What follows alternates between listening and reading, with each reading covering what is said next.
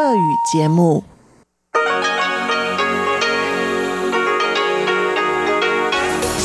эфире Международное радио Тайваня.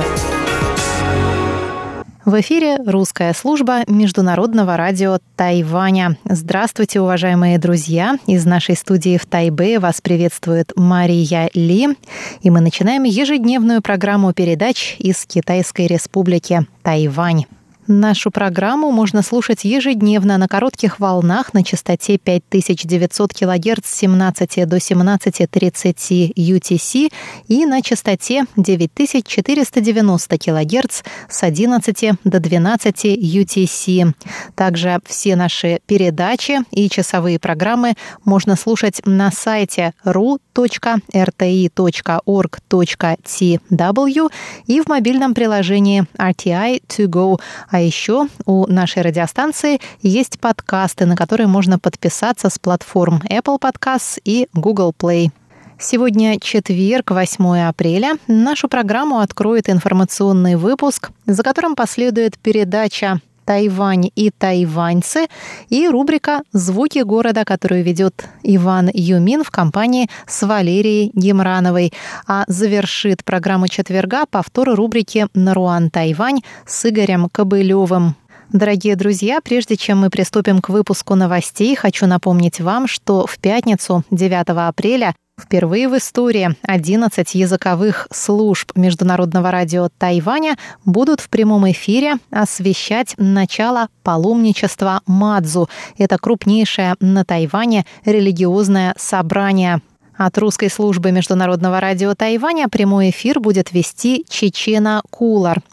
Пожалуйста, пройдите по ссылке на нашем сайте или в наших социальных сетях Facebook и ВКонтакте Вещание всех языковых служб начнется на платформе YouTube ровно в 8 часов. А потом Чечена Кулар будет выходить в прямой эфир на нашей странице Facebook. Пожалуйста, не пропустите, пишите ваши пожелания к Мадзу. Чечена обязательно их озвучат. Ну а сейчас мы переходим к выпуску новостей четверга 8 апреля. Президент Китайской республики Цай Янвэнь заявила 7 апреля о необходимости всестороннего реформирования системы тайваньских железных дорог. Цай Янвэнь сказала, что крушение скоростного поезда Тарока-экспресс на прошлой неделе стало ударом для всех жителей острова и что она глубоко скорбит о погибших в аварии пассажирах и машинисте. Трагедия продемонстрировала необходимость реформирования системы железных дорог страны, добавила Цай. Китай.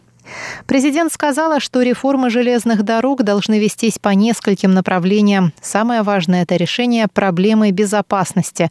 По ее словам, без обеспечения должного уровня трудовой безопасности нельзя ожидать адекватного функционирования системы.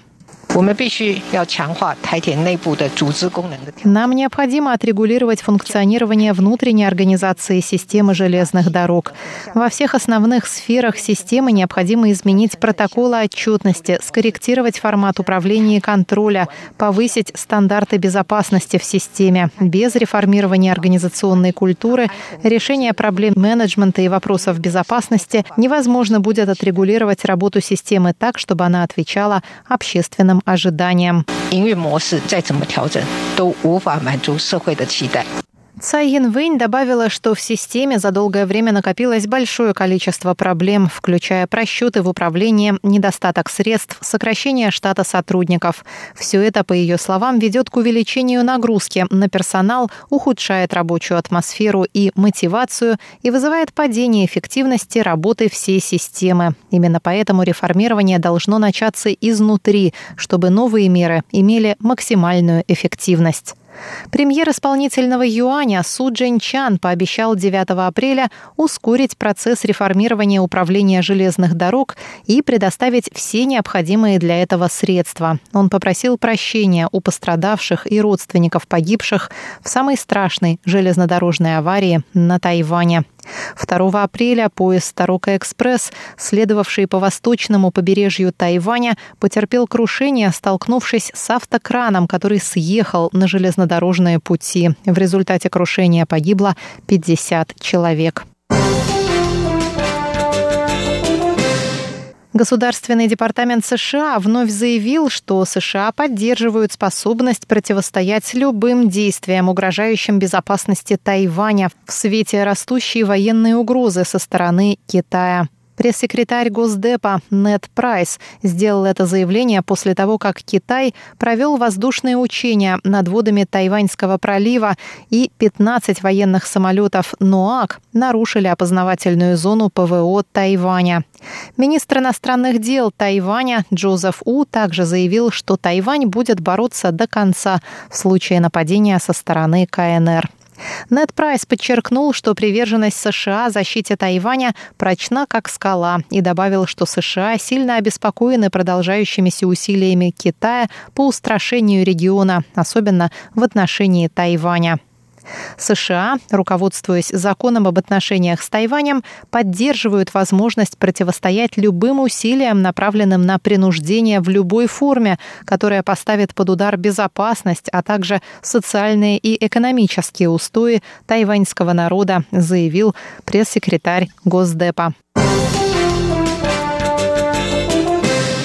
Министерство здравоохранения и социального обеспечения Тайваня призывает граждан прививаться вакциной AstraZeneca, так как риски от ее применения гораздо ниже, чем польза. Днем ранее Европейское агентство лекарственных средств заявило, что возникновение тромбов – очень редкий побочный эффект данной вакцины и призвало продолжить ее использование. Председатель Минздрава отметил, что у каждой из имеющихся на рынке вакцин есть свои побочные эффекты, и польза от вакцины AstraZeneca AstraZeneca намного превышает риски. По данным на 7 апреля, на Тайване первую дозу вакцины получили 18 657 человек, а в понедельник начнется вакцинация второй и третьей приоритетных групп населения, включающих по оценкам 125 тысяч человек. Подробнее читайте на нашем сайте ru.rti.org.tw.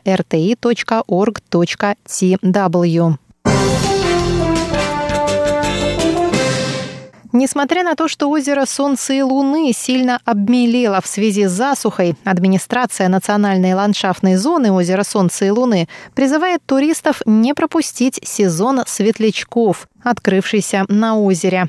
Полюбовавшись светлячками в вечернее время, туристы могут переночевать у озера и с утра отправиться в велопутешествие. В вечернее время туристов, отправившихся на светлячковую экскурсию, просят закрывать свои фонарики красным целлофаном, чтобы не пугать светлячков. Выпуск новостей 8 апреля